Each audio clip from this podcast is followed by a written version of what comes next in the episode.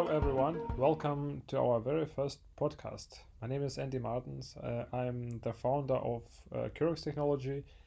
And in this podcast today, we will talk about my favorite topic, uh, namely data migration. I'm happy to talk today about this topic because uh, data migration was uh, also in focus of my PhD. Um, I have been working in different data migration projects uh, for many years. However, my knowledge uh, in the field of data migration, I think, cannot be compared with the experience of our guest today. Um, our guest is uh, Johnny Morris from London. Of course, Johnny uh, English, and that's why our podcast today is in English.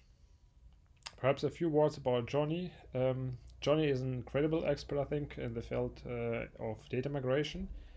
He is author of the book Practical Data Migration and of the PDM um, methodology for execution of pretty sophisticated data migration projects. Every year, um, with except of 2020, he organized a conference with the name Data Migration Matters in London.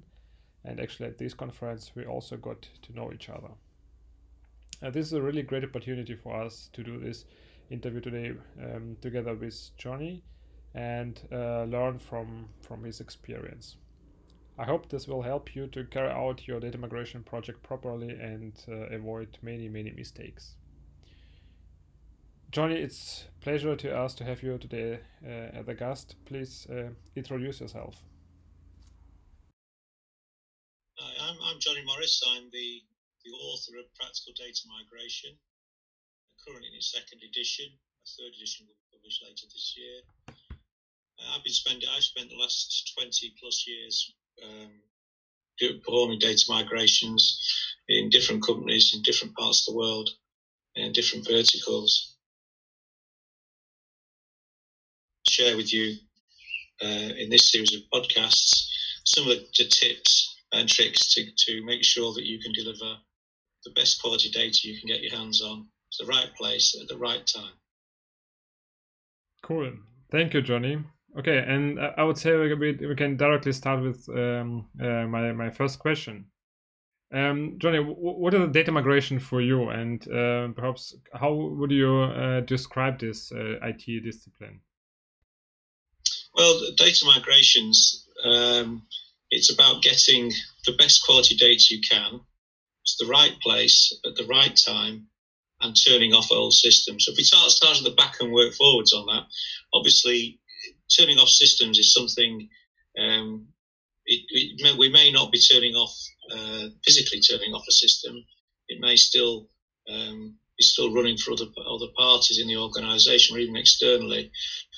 But as far as the people who are using it in the domain in which we are, our project is based, for them the system will be turned off, which is quite a, is a is a significant um, events for the people.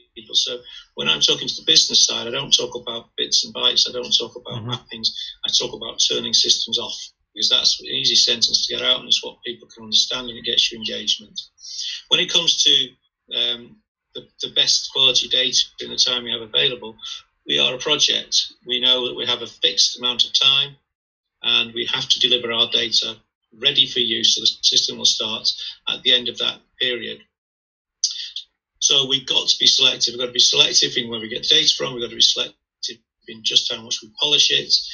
Um, we've got to be selective in how we how we prepare it. But we have to have enough to make the thing the, the, the best we can possibly can. So that means we've got to be ruthless about our prioritization. And then finally, of course, what I kept saying is the right place at the right time. We've got to make sure we load the data, data in the right place, that it's useful to the business, um, and it gets there on time. So those those are the, the key mm-hmm. constituents of a data migration. Mm-hmm. Um, and uh, what type of data migration uh, do you see or do you saw in your ex- in your experience, and uh, what are the most common triggers, perhaps, uh, from um, for such projects? Well, by, by, you know, overwhelmingly, the, the biggest reason for, for, for, for to get involved in data migrations is because the client side, the clients, the business, um, they they are in the process of some form of business transformation. Um, now, again, the commonest is that they want to upgrade to a new platform or change mm-hmm. from one platform to another because they feel it will give them uh, important advance in the marketplace or enhance their business processes. So they're doing it to transform the way their business, the way business is going to work going forward. That's by far the commonest. Um, after that, you've got um, mergers and acquisitions. Obviously, when two companies get brought together, um, the, part of the benefit is that you you, you deduplicate. You only have one system that runs over two that what were two different or two different set entities. So mergers are, are quite a, a, common feature. Uh, demergers, uh, acquisitions of demergers are, are, are um, also interesting and possibly some of the most challenging because we weren't, and we built build IT systems, we don't build them so that you can take them apart easily. So demergers can be quite difficult. So those, that, that's that's two. And then of course the third is what I call a burning platform. Mm-hmm. That's where you've been happily working on a, an application for years. You wouldn't change it really because it does everything that you want, but it's now out of date. It's out of date because it's no longer being supported, or the hardware is not being supported. But for whatever reason, you've got to get off that platform. Um, that I call the, you know, as you say, that's that's the the, the burning um, platform problem. Um, and that again, that's that's quite that's interesting in its own right because mm-hmm. people don't particularly want much transformation, or they may look to do some tidying up, but the deadline is usually really really hard because at that point, you know, you're gonna you're no longer gonna you're no longer gonna be on a supported system. So uh, those are the three the three um, major reasons. Mm-hmm. Okay, thank you. And um, of course, in such um, projects, we all um, try to avoid uh, mistakes. And uh, perhaps, um, what are the five most uh, frequent mistakes in data migration projects from your experience? Well, I've, I've arrived, uh, I've dropped into a, a, lot of projects that are going wrong, as mm-hmm. you can imagine, in, in, in, in 20 odd years. So, um, the commonest features I see of projects that, that, are, that are going wrong, there, there, are two that stand out, um, and then there are some others. The two that, that are absolutely common across every project I've been to that's going wrong is first of all that you don't have a single repository of all your issues. So when I turn up at a project and I'm in that initial meeting, I always ask the client, in two hours' time, can have a complete list of all your issues you've got with the data, with the software, all your issues, um, and I want to know. You know, each one of them should tell me, you know, how how how many records does it impact? Um, who's looking after it? When will it be delivered? And what's its relative priority to everything else? And in projects that are going wrong, that information is never available. If you're going to run a project, you have to you have to have that. If you don't have that information, you don't know. You know, it's basically, data migration is one big issue. So if you don't have, I a handle on that, then your project is not under control. So that's, that's a key. The second, the second thing that, that you always find is that the, the, the business side and the technical side um, uh, are, are, no longer speaking to each other. There, there is a big gap between between the two of them. And on the technical side, they, they feel let down because the business side doesn't seem to be providing with the data they want on time or don't give them the experts. On the business side, they feel they've been let down because they thought the technical side was going to handle it and now the technical side is dumping a load of problems on them. Uh, at the moment when they've only got to keep the business as usual running, but they've also got training on the new application, they've got testing, and so on. So they, have you know, they got a lot of work on, and then the, the technical side. Mm-hmm. So that what, what we call a responsibility gap. That, mm-hmm. that's also a, a, really common. That you have to dig up. You know, you have, it's not something people are going to admit too easily. So, un, unlike the, the, the lack of a single repository for issues. It's not something that you find at the first interview, but it's always something you find mm-hmm. um, you find before too long. Um, other than that, there are there are problems, often problems with testing. Um, not so much the resolution of tests, uh, test results, but but how you're going to do the testing that's going to satisfy everybody, and and um, the key to this, the key to this is to start the questions early. Start. Uh, we have a sort of um, uh, business transformation realization module within, certainly within PDM-V3, um, and, and, that's all about engaging with the business right at the start of the project and working out what are their what are their red lines, what are the things we have to deliver so that they can sign off on, on the decommissioning of the, of the legacy data stores. Mm-hmm. And you've got a, there are a, a number of different. really, We'll probably have another uh, webinar just going through testing because it's a it's a piece of work in its own right. Mm-hmm. But knowing how to do your testing, what you're going to test, and how that testing is going to satisfy the business, those are that's that's key, and that's often where projects get stuck. Um, then, of course, there's the use of appropriate technology. Uh, now, you know, I've been doing, as I say, data migrations for 20 plus years. So I've done data migrations when all we've had is spreadsheets and, um, you know, uh, CSV files. Um, so it can be done. But obviously, the, technology is getting more complicated and where we're moving the data is getting more complicated. And the tools have followed suit. The tools that um, they've got now are, are, you know, far better, you know, they didn't exist when we were first doing them. But there's a, there's a, there's a couple I'd call out and say, you know, if you, these are really useful. Um, and I think obviously the cloud has become, is a, the cloud is just completely transformed the way we, we can do our, our work because the cloud is, um, mm-hmm. it's so scalable so quickly because mm-hmm. the trouble with data migrations is we can develop and develop and develop on quite small hardware, quite small um, software footprint. And then every so often we need to do a mock load and we need a big piece of iron, we need a big, um, need, you know, scaled up.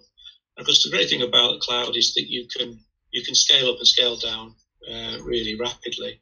Mm-hmm. Um, the uh, the uh, the other software that I, I, I kind of like is is um, is collaborative software. So whether that's um, that's online support tools, um, I'm trying really hard not to mention any trade names here, but um, often they come out of um, uh, help desk type software. So you can record all your issues, you know where who's doing what, you've got release management in place, um, you've got ways of communicating with each other, and then add on to that things like chat rooms and messaging and all, the, all those sorts of things. And they, they give you a layer of, of, of um, sociability uh, on a big project. You know, they allow you to do that mass communication on, on an mm-hmm. international project. Uh, really difficult to work without something like that.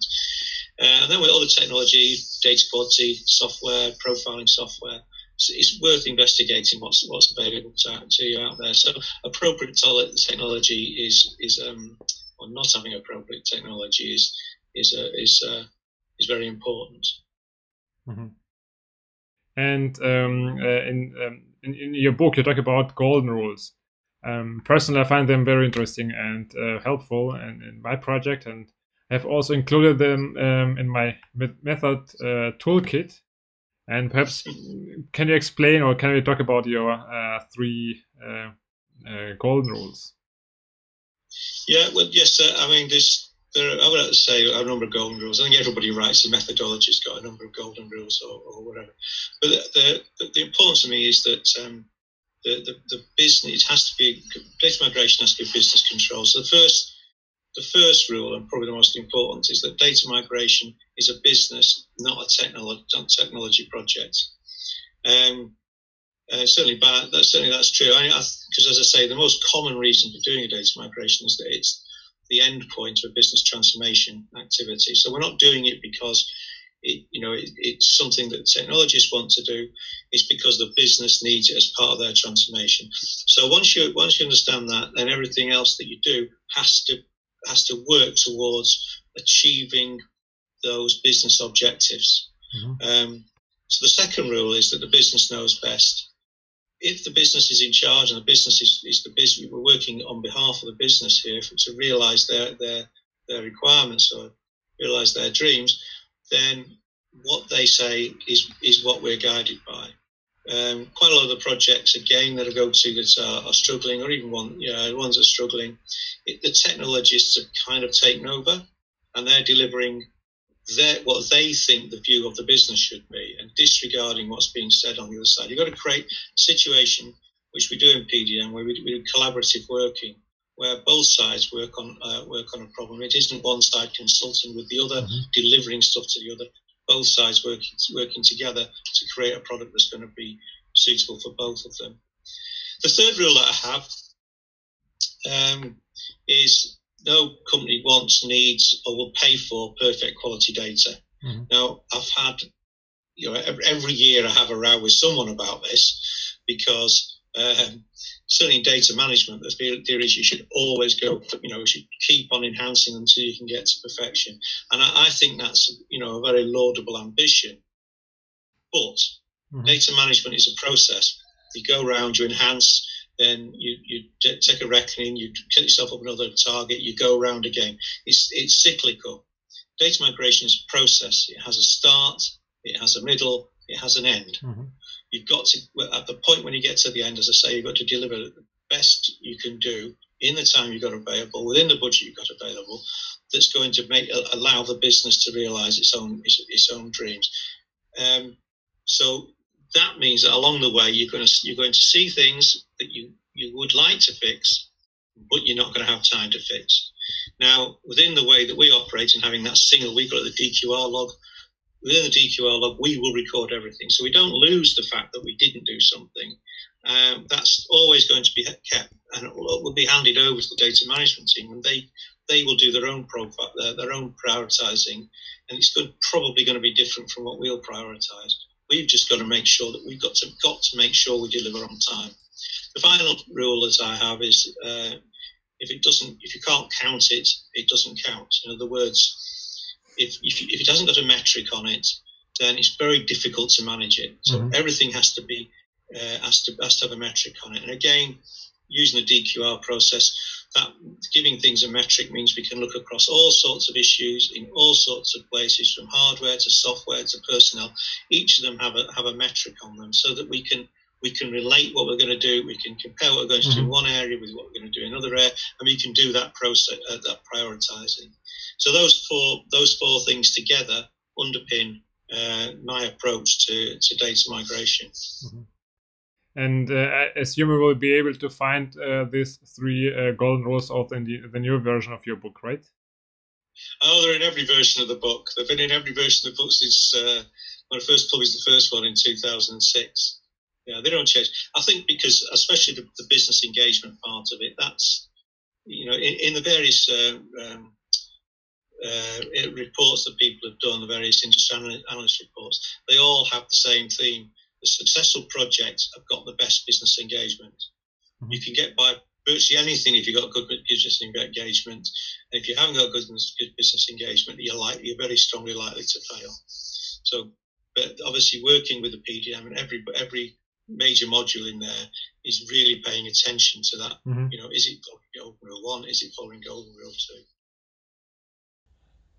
Okay, Johnny, uh, thank you very much for your answers and especially uh, for this opportunity to talk about your experience. And I hope that we will have more such discussions um, uh, in the future. And of course, I'm, I'm also very excited about uh, about your new book.